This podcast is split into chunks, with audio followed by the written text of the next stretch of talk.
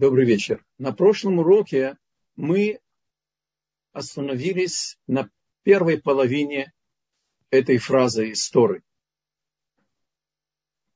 Удались от зла и твори добро. То есть удалиться от креда Исава. Исав это Асуй. Закончено. И все, что мне хочется, это нравственно. И тогда у меня нету никаких возражающих мне, потому что если кто-то дерзнет, я его уничтожаю. Жить мечом. Жизнь безнравственная, разрушающая.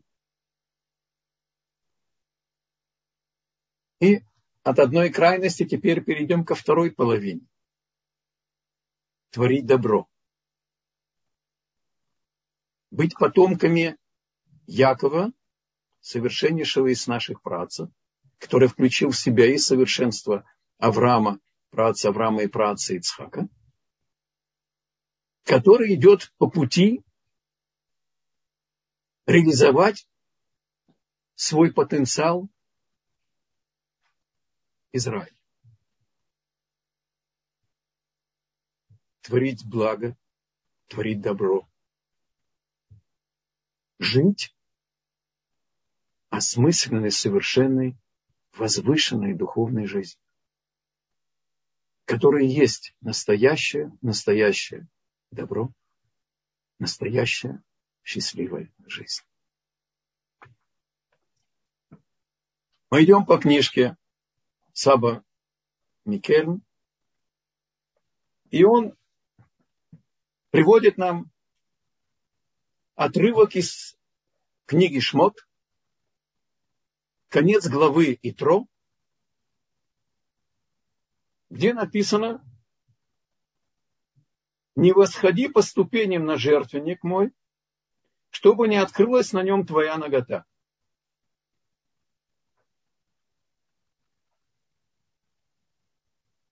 Бог указал построить в храме жертвенник, но он был высотой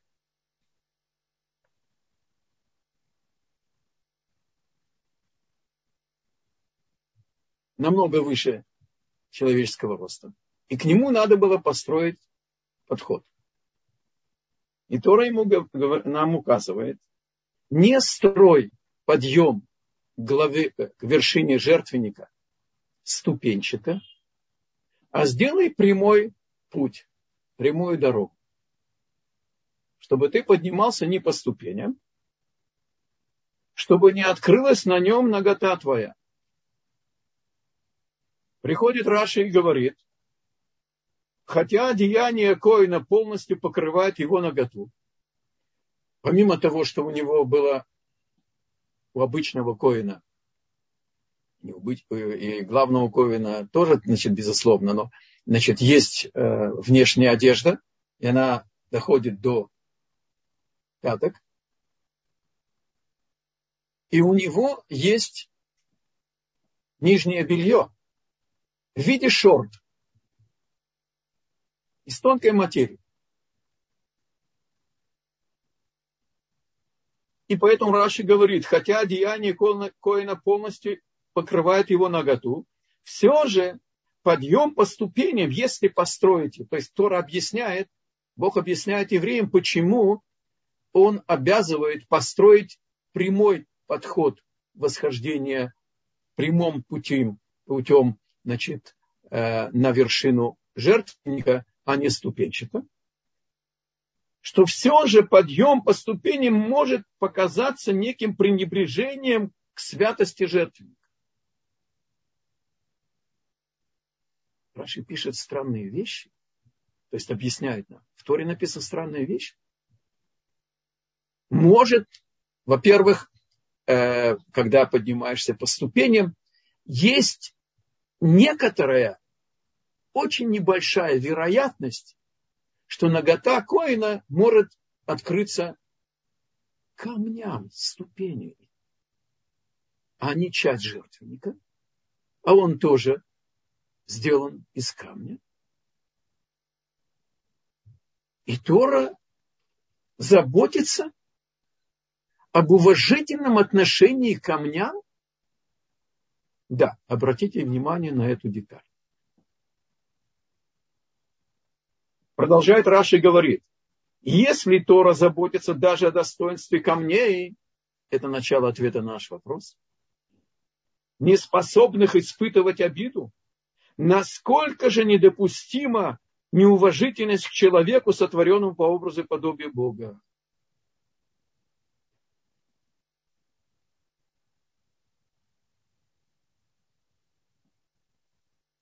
Пристегните поясные ремни, мы немножко поднимемся. Только оставьте в стороне наше воображение. Когда мы рассматриваем духовные корни творения, мы можем пользоваться только нашим разумом.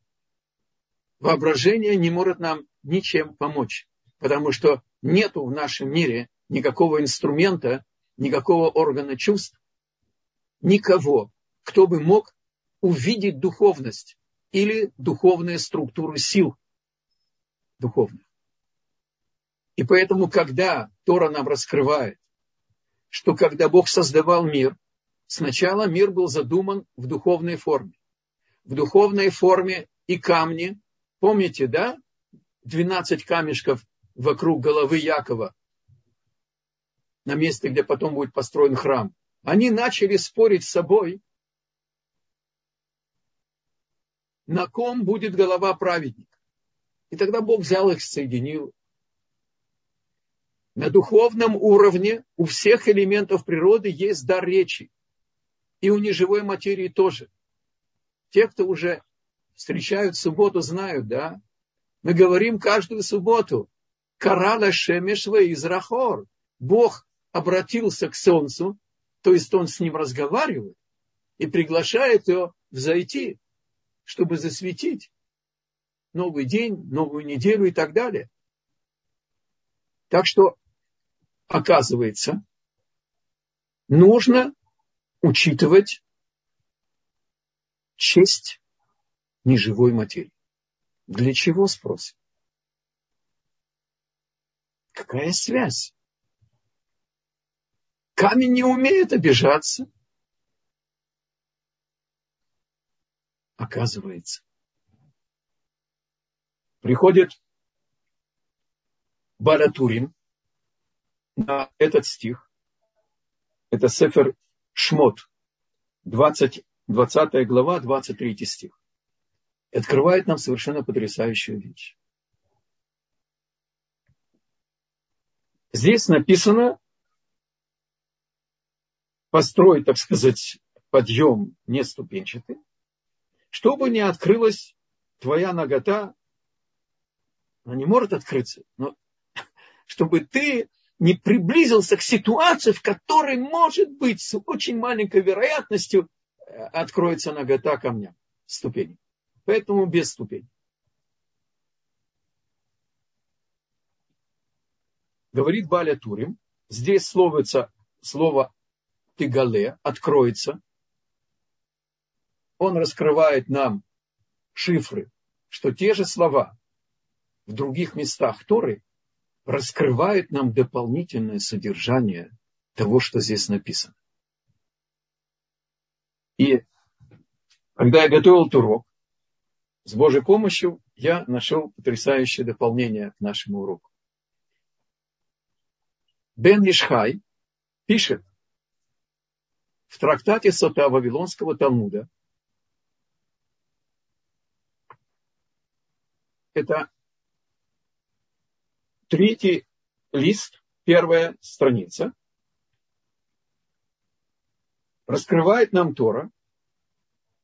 Тот, кто нарушает волю Бога тайно, без свидетелей.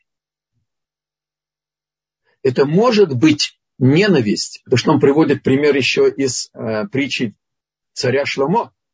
И там речь идет, что когда ты будешь скрывать свою ненависть кому-то, она откроет сообщение. То есть Бог откроет твою внутреннюю отрицательность общине. Так если по слову тыгале,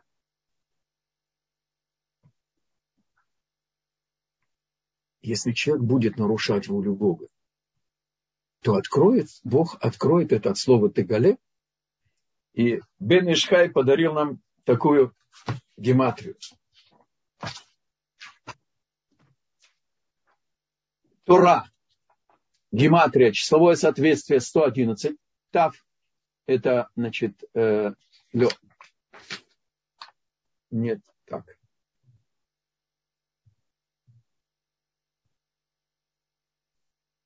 Я что-то ошибся. Э, это 611 слегка.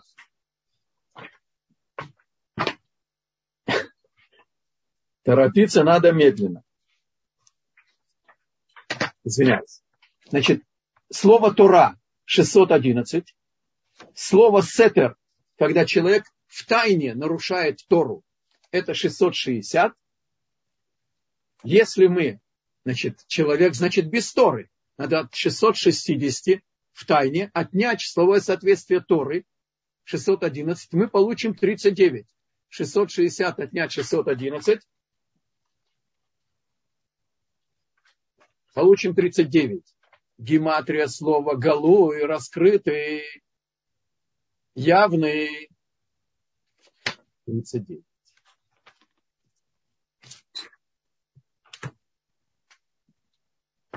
Оказывается, отношение человека к своему совершенству, к своим проявлениям качеств характера, они включают или благословение, или наказание. И более того, Баратурин нам открывает, что это мера за меру. Ты скрываешься, ты улыбаешься. Помните разрушение второго храма, да? Беспричинная ненависть, но которую не открывали.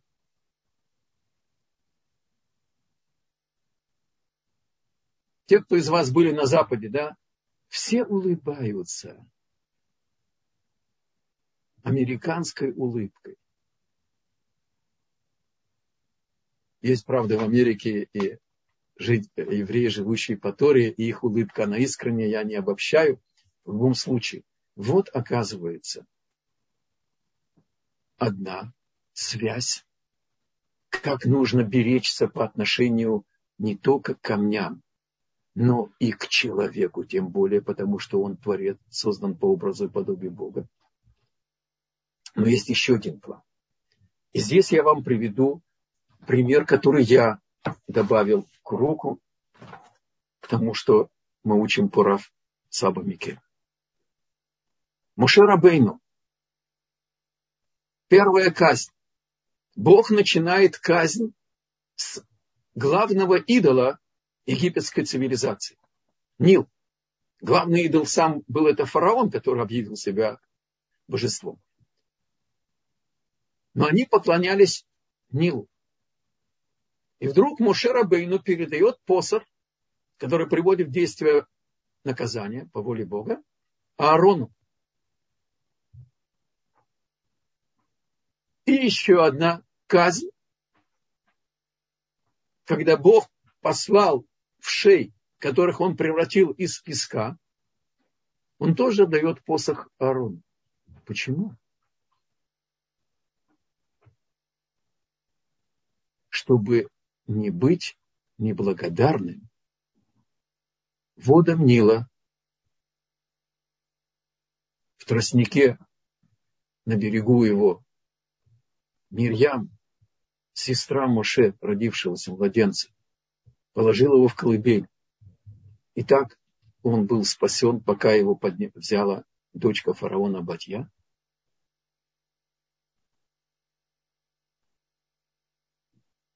А песок скрыл того нелюдя египетского, которого Моше Рабейну, когда вышел из дворца и увидел насмотрщик, который увидел болтушку, еврейку, у крыльца. послал ее мужа в ночную смену и вошел вместо него. Изнасиловал ее, она даже не знала, что это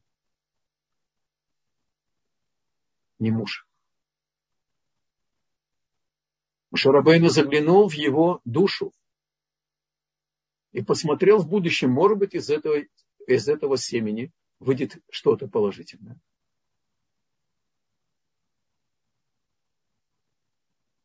И увидел, что нет никого.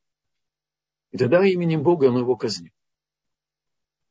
Но казнил он именем Бога, но тело-то находится в этом мире. И он его закопал в песке. Мушарабейну помнит и выражает признательность, благодарность водам Нила и песку, которые сделали ему добро, помогли ему, спасли его.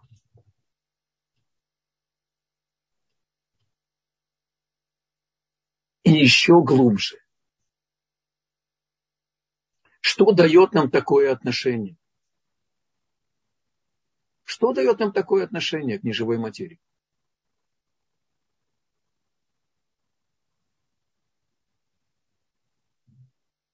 Извините, я не хочу обобщать, но кто из нас не ужасался чистотой пляжа?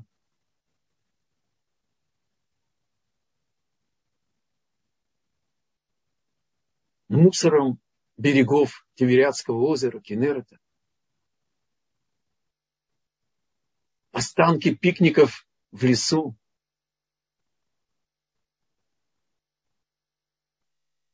Кто из нас не видел сцену? Ребенок срывает цветок. Еще приносит к родителям, какая красота, какая красота, какой ароматный запах.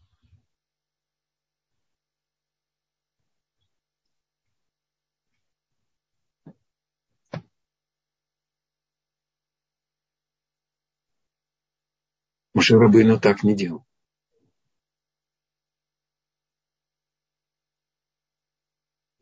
А надо было бы папе, когда ребенок сорвал цветок, подойти к нему и сказать, милый мой, я понимаю, что тебе очень понравился этот цветок, и ты хотел поделиться и запахом хорошим. Но лучше было бы оставить этот цветок для других людей, чтобы они тоже получили удовольствие от этого цветка, от этого запаха. И лучше бы ты бы его оставил и для нас на следующий приезд.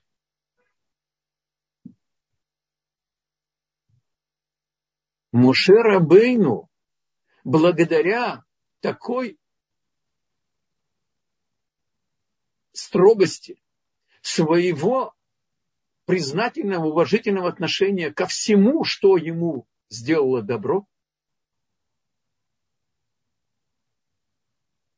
за делами двигаются сердца. Он вышел на уровень, что не только возлюбил ближнего как самого себя, а и более того. Я не говорился. Вы, конечно, спрашиваете, как можно, как можно любить больше, чем себя? С Божьей помощью я приготовил вам ответ. Можно. Моше Рабейну поднимается на 40 дней получать первые скрижаль. 40 дней не пил, не ел, не спал. Не пытайтесь воображать. Это нам не понять. получает первые скрижали, и вдруг Бог ему говорит, спускайся. Согрешил народ, и я их уничтожу.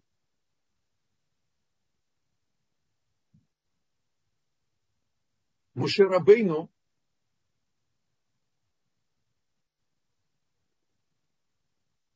мудрой защитной речью напоминает Богу, что выход из Египта стал известным во всем мире. И все мыслящие люди в мире размышляют о судьбе единственного народа, который вышел из египетского рабства. И они придут к выводу, что ты вывел их, но ты не смог их привести в обетованную землю. Он приводит в защиту еврейского, так сказать, греха, народа, который согрешил, обещание Аврааму, Ицхаку, Якову, их, их преданность, их заслуги. И Бог остановился и сказал, хорошо, я откладываю наказание. Я их не сотру с лица земли.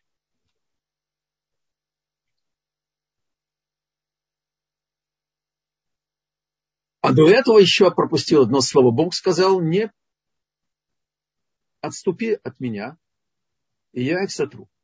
Муше не слушается Бога. Первый раз. Спускается.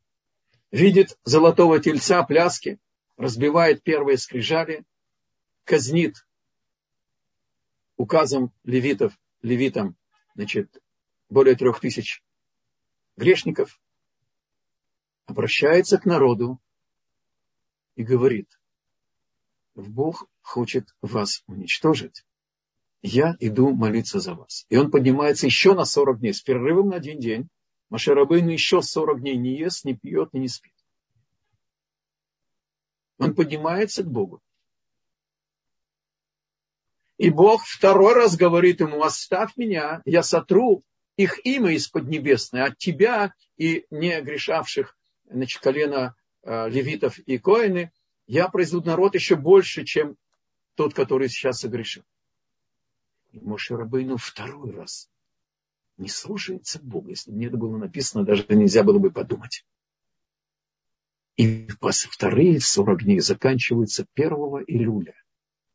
Они ли доди, вы додили время особой близости Бога к еврейскому народу, когда Бог простя, прощает грех золотого тельца и сказал «Салахтики дворых». Раскрывается 1 июля новое управление миром. То есть не мера за меру, а 13 видов милосердия. Когда Бог стоит над всем порядком, который Он установил, и кого хочу, того пожалел, кого хочу, того помил. И потребовалось еще 40 дней. Муше Рабейну Бог сказал ему, сделай ты скрижали. Мы должны взять и наши сердца, наш внутренний мир превратить в камень скрижали, на котором Бог, когда он поднялся еще на 40 дней, 40 дней нужно было не Богу, и не Мошерабыну, нашему народу, который сделал чува. Это секрет вторых скрижалей. Это секрет десятого дня Тишрея. То есть через 40 дней десятого Тишрея в Йому Кипурим Бог дал вторые скрижали и простил грех золотого тельца и позволил своему божественному присутствию появиться в шатре завета. Мушарабейну дважды был готов пожертвовать своей жизнью. И корень этого совершенства начинается с благодарности песку и воде.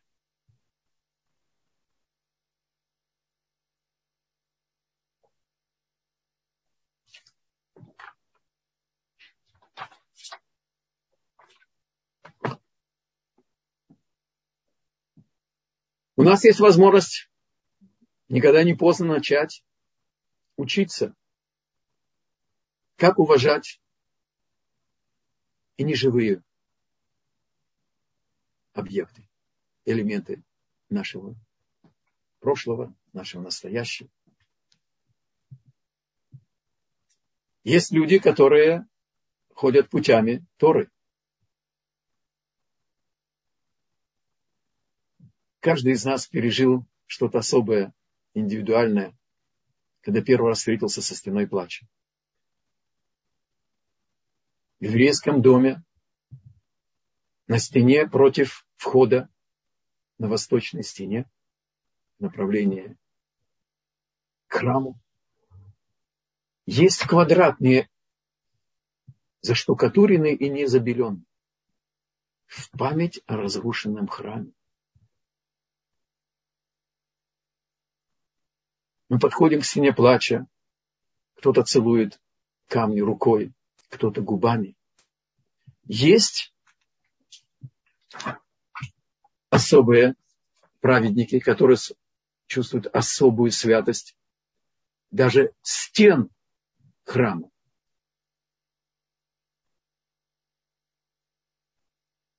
Не самого храма, а стены вокруг храма. Извиняюсь, я еще не научился пользоваться полностью компьютером. Я вам это на графическом плане покажу. Значит, это стена плача.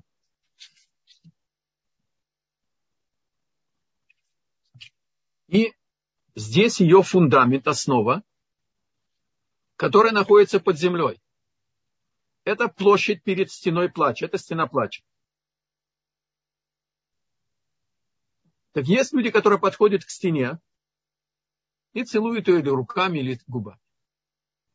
Но на самом деле этот человек стоит на стене, на ее подземной части стены. И есть праведники, которые не доходят до линии стены под землей, чтобы не наступать на стену, как бы не стоять над стеной, останавливаются вот здесь. И отсюда они молятся.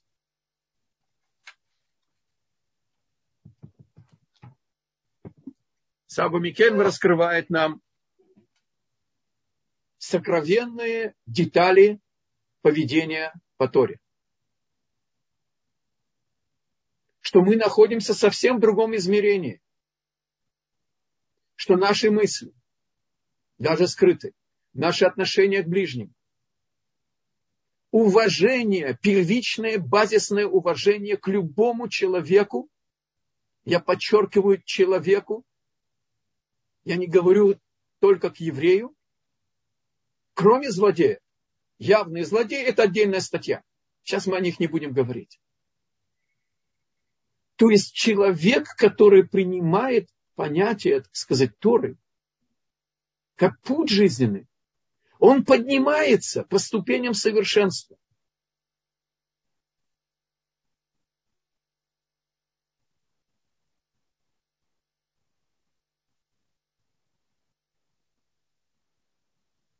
Нет никакой проблемы, э, не надо даже ничего копать. Войдите, когда вы стоите стеной. Э, кто-то спросил, а можно ли там выяснить, где этот фундамент.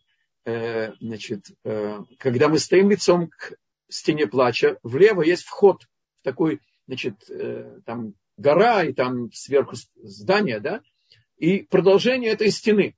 Так внизу, в полу есть стеклянная, мощная, можно стоять на ней, значит, окно, и вы можете увидеть камни, которые построил царь Давид. Они намного больше по размеру, чем камни стены, которые построили позже. Та, которые мы видим перед собой, когда стоим на площади перед стеной плача сегодня. И там внизу где-то метров, может быть, 20, даже может быть больше. До глубины можно выяснить, Главное здесь не точность, давка, место, а сам подход. Есть люди, и многие из них, которые двигаются э, значит, лицом спиной, значит, а лицом остаются по отношению к стене плача, пока не выйдут из площади и так далее. Все это говорит о тонкости нашей еврейской сути и о глубине содержания отношения ко всему, что нас окружает, ко всем событиям, ко всем деталям творения, с которыми мы сталкиваемся.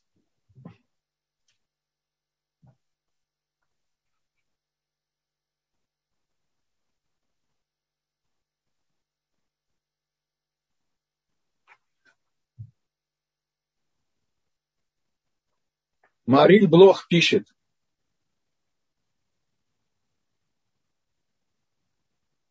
что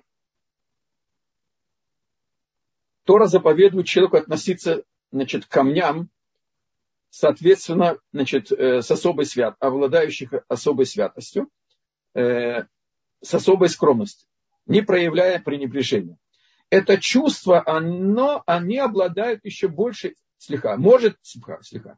Это чувство, то есть чувствительность к отношению к неживой материи, к ступеням, к стене плача и к чему-то святому, да, может побудить человека особенно остро ощутить запрет неуважения к людям, поскольку они обладают еще большей святостью. Ведь люди сотворены по образу Бога. То есть это, оказывается, строит нашу личность. Господа, давайте, значит, вопросы в конце мы выделим, выделим, значит, э, время. Невозможно так во время урока, жалко. И вы тоже отвлекаетесь. И у нас есть время на вопросы, без раташем, и все рассмотрим.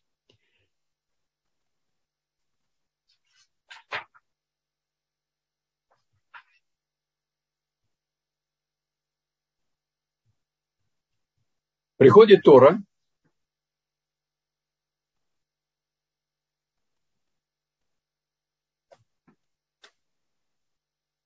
и пишет нам, что есть два народа, которых Бог наказал мужскую часть, аманитян и маавитян, что они никогда, в Торе написано до десятого колена и леолам, то есть 10 это как бы э, количественный параметр духовного процесса. Речь идет не только 10 поколений, а вообще до прихода Машеха, до конца этого мира, они не могут войти в общину, они не могут жениться на, сделать гиюр или значит, э, жениться на э, евреях.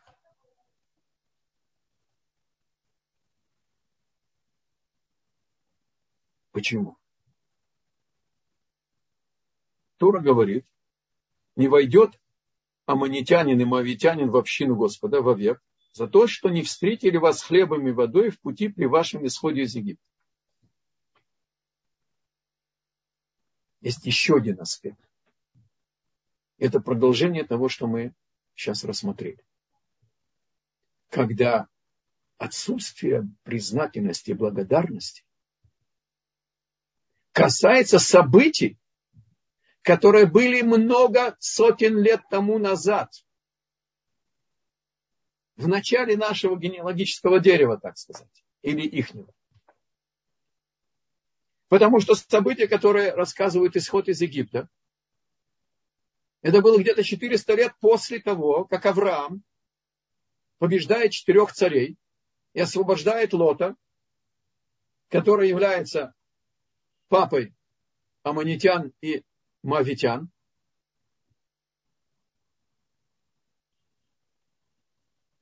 И Тора разделила комментарий Рамбана, нужно прочитать, не торопитесь, там в многих комментариях э, э, неправильное объяснение идет. Э, если поверхностно посмотреть, можно ошибиться. Нахманит Рамбан объясняет коротко то, что нам релевантно. Когда евреи выходят из Египта, они проходят через какую-то страну. Те, кто против нас не воевали, у них был походный источник воды, колодец Мирьям. У них был ман, но они, чтобы соблюдать привычный ход событий, скрывается, так сказать, чудесное управление миром, они платят, просят пройти по, только по столбовой дороге, платили за хлеб, за воду, за еду и за воду.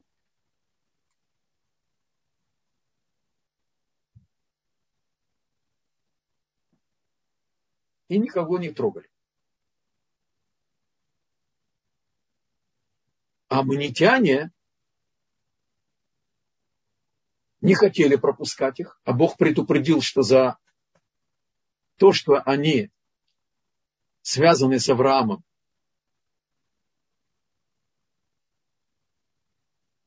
который их спас, то их не трогать. Но они не вышли когда стоит лагерь военный около города, выйдите и дайте хлеб. Тем более, что они знали уже по прежним врагам, которых победили евреи, или обошли их, или прошли по ним, что не заплатят за все. Но они отказались, аммонитяне. А муавитяне написаны после. И Рамбан объясняет, что мы вообще обошли Муав, и их внесли в список такого отлучения неисправимого. Мужиков, аммонитян, муавитян. Значит, аммонитян за то, что не уважили нас хлебом и солью, не вышли к нам, локидму панейну, как бы не вышли, потому что выходят с хлебом для значит, тех, кто угрожают захватом или войной, мужики, женщины не выходят, и поэтому только мужики были отлучены а, от возможности жениться значит, э, на еврейке даже после Гиура. Без, неисправимо. Только на своих они могут. Мамзер. Это не наша тема сейчас. А мавитяне были наказаны так, за то, что они сняли Билама, чтобы проклясть еврейский народ. Я с Божьей помощью добавил еще одно объяснение. За то, что они уважили хлебом и солью, на вечное, так сказать, отлучение, звучит слишком резкое наказание, слишком большое. Понятно, что у Бога нет неправильных наказаний. Но в чем корень? Поясним примером. Когда Бин Ладен хотел значит, грохнуть близнецов, у него была первая попытка, и она была успешной. Он подвел значит, э, в подвалы, в подземную часть близнецов в Нью-Йорке, грузовики с, как бы, с невероятным количеством взрывчатки. И взорвал. Но они не рухнули. У здания есть много свай. Несколько свай рухнули, но здание стоит. У каждого народа есть духовная сваи. У амунитян и у моавитян единственная свая, на которой стоит их существование, это хесед. Улам хесед и баны. Это не строгость наказания, это просто действительность. Право на существование этого народа, потому что две сестры, не зная, что мир не весь уничтожен, нарушили все принятое и были движимы лишь выполнить волю Бога, чтобы наполнился мир людьми, чтобы было бы продолжение. Олам хесет и бане. Мир строится бескорыстной благодарностью, благодатью, добром. У кого они научились этому самого Бога? когда Бог решил, что мы будем размножаться не семенами, которые будут лететь с парашютиком э, значит, из ушей первой пары и будут так распространяться, как деревья. Ну, если бы поднатужился, как амебы бы делились, он решил, что через папу с мамой. Но он не, не разрешил брату с сестрой быть мужем и женой. А у Каина родилась близнеца, а у Авеля две близнецы. И следующий виток истории творения должен был быть через дочь, сын, сына и брат, э, брат и сестра. Они увидели, что Бог отменил этот закон, чтобы продолжился его план. И поэтому они сделали то, что они сделали. Так когда они нарушили аммонитяне гостеприимство. А мавитяне хотели уничтожить еврейский народ как с дом. С дом хотели уничтожить принцип Олам Хесет и Бане.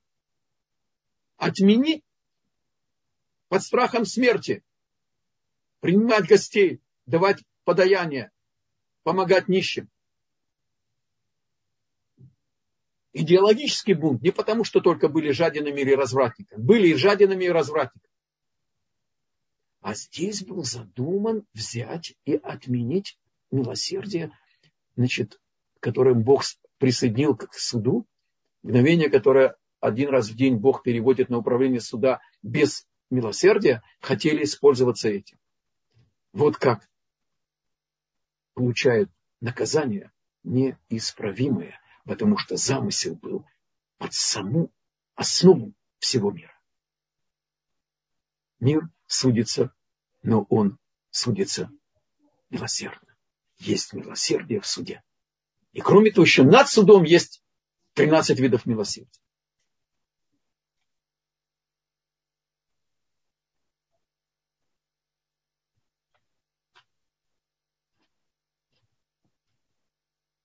Спрашивает Саба Микель. Бог наказывает их, потому что они не помнили то, что Авраам, Авину, спас Лота и с его женой и дочерьми. Четыре царя победили пятерых царей местных и взяли Лота значит, э, в плен. Он их победил. Потом Бог спасает их из дома благодаря молитве Авраама. И они забыли, чем они обязаны потомкам Авраама. Забыли, чем они обязаны предкам евреев Аврааму. И вот это повлекло, повлекло наказание. Спрашивает Саба Микель, кто из нас помнит, что где-то кто-то сделал нашим предкам кстати, пусть будет это памятью моему папе покойному. Благодаря ему я помню, не удалось мне встретиться с этим литовцем, когда дедушку вывели из гестапо, половину красивой его бороды, он был ортодоксальным евреем, скипой, как у Равшаха. Значит, в городе Таврик, на границе с Германией, их тут же захватили почти в начале войны. Его вывели и вырвали половину бороды живыми волосами. Привели его на расстрел, дали ему копать яму. Он начал копать, а потом замахнулся лопатой, он хотел ударить офицера, промахнулся, ударил его по плечу, получил очередь. Значит, и когда литовец, на поле которого расстреливали евреев, э, пришел ночью, он еще был теплым, был очень крепким мужиком. И когда папа после войны, раненый под Курской дугой и так далее, э, пришел и попросил разрешения перехоронить его на еврейском кладбище, литовец сказал, оставь его, пожалуйста, здесь. Когда начали расстреливать евреев на моем поле, у меня урожай упал и корова заболела. Когда я похоронил твоего папу, то он, значит, все, а корова выздоровела и, э, значит, урожай поднялся. И папа уважил его просьбу. Я вам расскажу, конечно, не событие, которое было даже с прадедушкой. У стены плача была толпа, потому что Рав Шах, Захарцадик Вакадош Левраха, приехал со своей свитой из Брака посетить Иерусалим и пошел к стене плача. И вдруг эта гигантская свита видит совершенно необычную картину. Равшах небольшого роста бегом бежит к какому-то совершенно ничем не примечательному еврею. И минут 15 самым сердечным образом разговаривает его, пожал его тепло руку двумя своими руками. Все умерли там от зависти, были в полном недоумении. Чем заслужил этот простой еврей, на, на взгляд внешний, такого внимания, столько времени и, и тепла. Оказывается, когда Равшах приехал в Израиль. Папа Пинхаса, хозяина Маколита, магазинчика. Здесь у нас в районе. Я его помню. Попросил Рава Шаха, молодого Авреха, которому не было на что жить, подготовить ее, его сына к бармитсве. И за это он получил несколько лир. И проходит лет 40, может быть, даже больше. И Равшах помнит, и когда он встречает этого Пинхаса, около стены плача, он бежит поблагодарить его и спросить, что слышно, что у папы и так далее. Чувство благодарности. А с обратной стороны. Стайплер однажды в Нейбраке на бармитстве какого-то мальчика пришел сам Стайплер. И все там были тоже в шоке и удивлении, и никак не могли понять, чем удостоился бармитсва, чтобы Стальпер пришел к нему на папа Рабхайма Коневского, значит, Сихрунам э, Левраха, э, на бармицу этого мальчика. А Стайпер подошел к ребенку, отозвал его в сторону, о чем-то с ним поговорил и дал ему подарок книгу с благословением и оставил бармицу. Выяснилось, что однажды во время молитвы дети шути, шумели, и Стайпер кого-то укорил, чтобы не шумел. И выяснилось, что Стайпер ошибся. А ребенок не может простить. И Стайпер ждет до бармицвы, выяснил себе имя мальчика и приходит на бармицву попросить, благословить его и попросить у него прощения.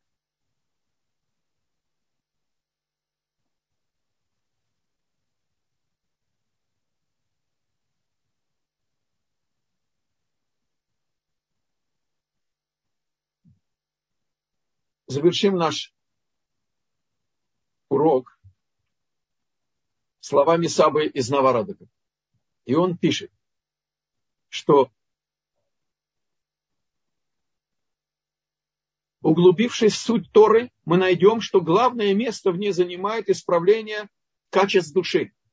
Тора была дана человеку с тем, чтобы с ее помощью он мог достичь духовного совершенства, став человеком в полном смысле этого слова – ведь дурные черты характера наносят урон его духовному облику вплоть до того, что он становится недостойным определения человек, не дай Бог. Но если мы изучим все качества души, то придем к выводу, что все они лишь инструмент, сырье, и мы не можем назвать ни одно из них однозначно плохими или однозначно хорошим, поскольку сами черты характера не хороши и не плохи. Их оценка меняется в зависимости от того, как, когда, где и кто их использует. Каждое качество может проявляться наилучшим образом только если будет использовано по назначению в нужное время, в правильном месте и в соответствующей форме. И грань между хорошим и плохим здесь тоньше, чем волос. Нельзя быть человеком без Торы. И только с помощью человека можно с помощью Торы можно стать человеком. И по поводу уголка практических советов.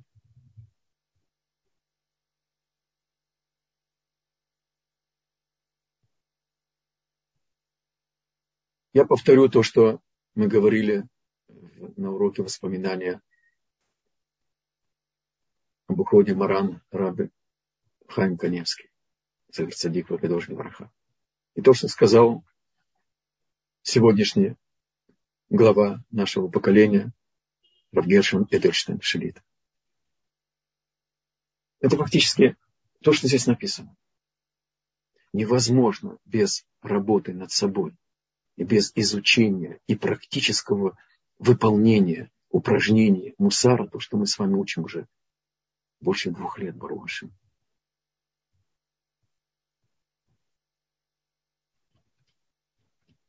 поднять душу Рыбхаема, вернуть ему благодарность за то, что он был с нами, защищал нас своим светом, своей Торы. Обязательно взять и раз в какое-то время, 10 дней, 2 недели, раз в месяц, раз в день, если кто-то может, выделить 6-7 минут на проверку, как я в себя провел этот день. Брать себе маленькие упражнения, любить, уважать ближнего. Быть признательным.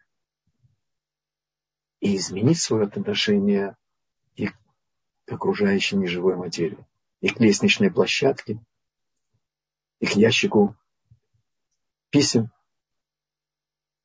где рядом лежат разорванные конверты, окурки, и на ящике мусором написано только для бумаги, только для бумаги, и так далее, и так далее. Пожалуйста, вопрос. Спасибо большое. Здесь задают такой вопрос. Есть ли где-то э, доказательства того, где находится граница фундамента стены плача?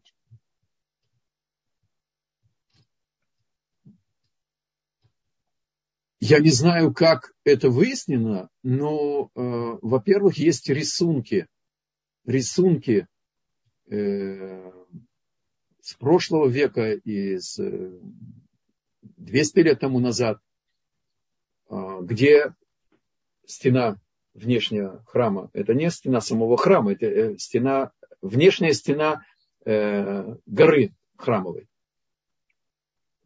то, значит, э, очевидно, так рассчитали. Спасибо. Здесь задают вопрос, считаются ли мусульмане тоже евреи по линии Авраама? Нет. А, если бы Агарь отдала бы Ишмаэля на воспитание Сари, как было оговорено, а она была еврейкой, она приняла веру в единого Бога, тогда Геюр это было философское понятие, мировоззренческое. Приняв веру в единого Бога и жизнь согласно этой веры, э, значит, все жены наших працев, значит, э, и э, Ривка, и Лея, Рахель, Бельга, Зильпа, и Агар, они были еврейками. Но когда она дала воспитание своему Ишмаэлю и дала ему в жены значит, э, не евреек, прекратилась эта, эта цепочка. И они остались отдельно.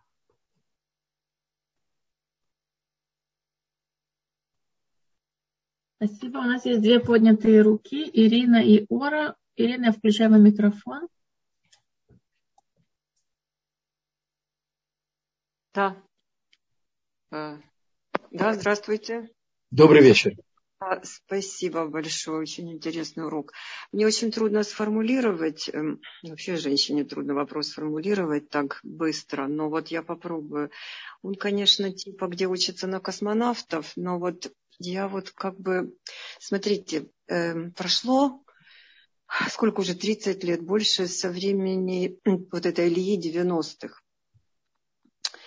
И э, вот когда вы говорите о том, как нужно работать над собой, где вот эта граница, насколько, как это отличить от комсомольского собрания, если люди, которые поздно, э, ну так скажем, Всевышний позволил им все-таки прийти к Всевышнему, но уже поздно. Э, и мы знаем, что иудаизм это не мессианская, как бы, даже трудно сказать, религия, но в общем, да, как бы каждый очень все красиво и не, не осуждается человек, который еще не знает, который не пришел.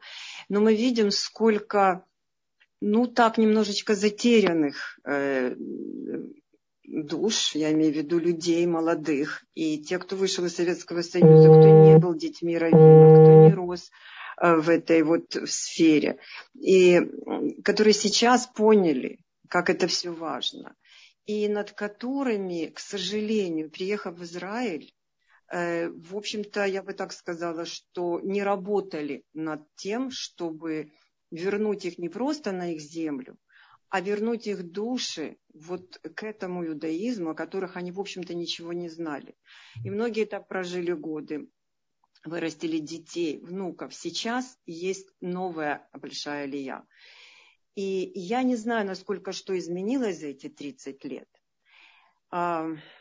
Но вот сейчас вот приехали, у меня тоже приехали туда достаточно молодые люди, родственники. Ирина, да. у нас очень мало времени. Да, я, я думаю, что я понял. Вы, Секундочку, я думаю, что я думаю, что я понял ваш вопрос. Сейчас, что для этого делается или кому обратиться, чтобы что-то для этого делали? Ну, вот так. И можно ли это спросить? Слушайте, знаете что, не могли бы вы сейчас начать обучать людей, давать им прямо уроки Торы с самолета? Ну, вот как бы хотелось это, но я не знаю, это не было сделано.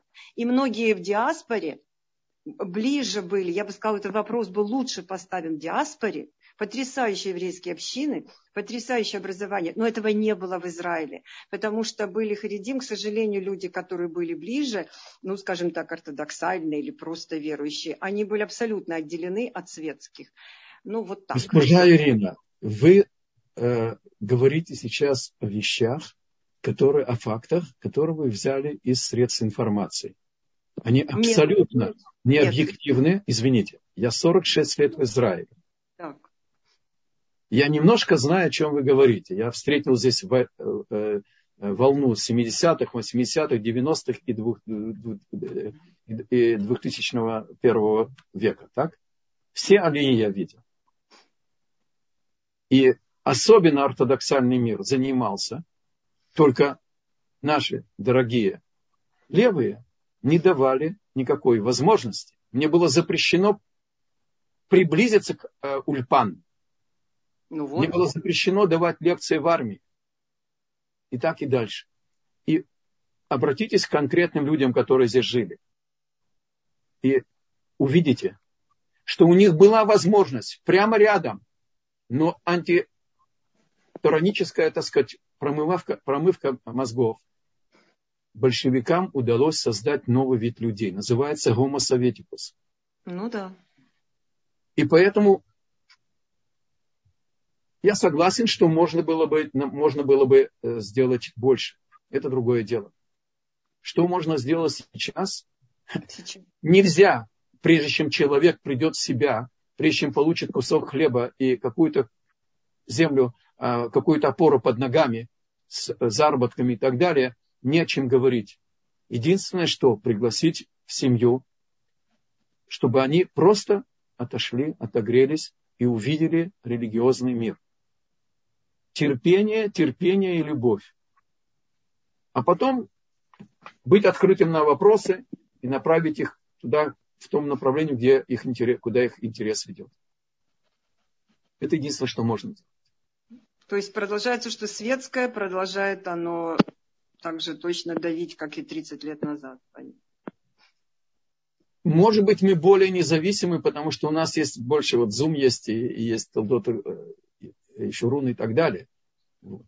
Но, э, значит, смотрите, наша проматерь, Ривка, она родилась у семьи негодяев, и папа, и брат, и все окружение, и земля проклятая.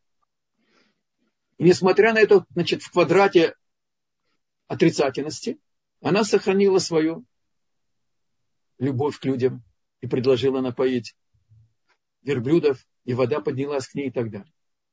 То есть, завершу тем, что вы начали. Нету, я тоже поправлю вас немножко, нету понятия поздно вернуться к Богу. Когда Бог открывается, значит еще есть время. И несмотря на абсолютно там в кубе отрицательности, промытие мозгов и гомомный советикуса, я себя включаю в это положение. И требуется работа, чтобы стать. Я вначале вам сказал, Яков в потенциале себе имеет Израиль. Не надо из Якова стать Израилем. Не нужно искать то, что мы сейчас с вами учим и пытаемся поставить э, э, для себя как образ жизни. Где-то вовне. Он находится в нас только его нужно открыть. Поэтому никогда не поздно, потому что если было бы поздно, это был бы просчет э, в замысле Творца. Э, Бог не, не, не ошибается. Есть классический пример, что Раби Акива начал 40 лет, а азбуку не знал, алифбет не знал. И стал величайшим мудрецом всех поколений, которого сравнили с Мошерабей, ни больше, ни меньше. Я могу вам засвидетельствовать из моего скромного опыта десятков лет еврейского просветительства. Есть сотни, а сегодня может быть тысячи людей, которые пришли ничего не зная, совершенно в серьезном образе, э, возрасте, и сами пришли, и детей, и внуков привели, или шли за детьми и за внуками и так далее. Никогда не поздно вернуться. И когда Бог открывается, это его время. Только надо воспользоваться действительно этим да, временем. Да. Я просто о том, что, ну, наверное, за эти годы что-то изменилось. Спасибо. Пожалуйста. Есть Спасибо. еще вопрос? Да, Эстер хочет задать вопрос. Я включаю микрофон. Спасибо вам за урок. Э, Раврав Грилюс. Я хотела для сказать предыдущей женщине, чтобы она почитала книжку «Чистое оливковое масло семьи Левиных». Там рассказывается о том, как принимали первую лию, как им помогали, и купили квартиры, и семья э, Финкель и Рабанит Рама Финкель, и та, та, та жена Кагана, который был в, в Китае, в Японии, вот эти все женщины, как они помогали, создали это общество Хайль в Рамоте и помогали материально, и, конечно, духовно приглашали на сабаты. Все, то есть это все есть, только и надо приобщаться к этому. И спасибо вам за урок. Спасибо большое. Спасибо за участие.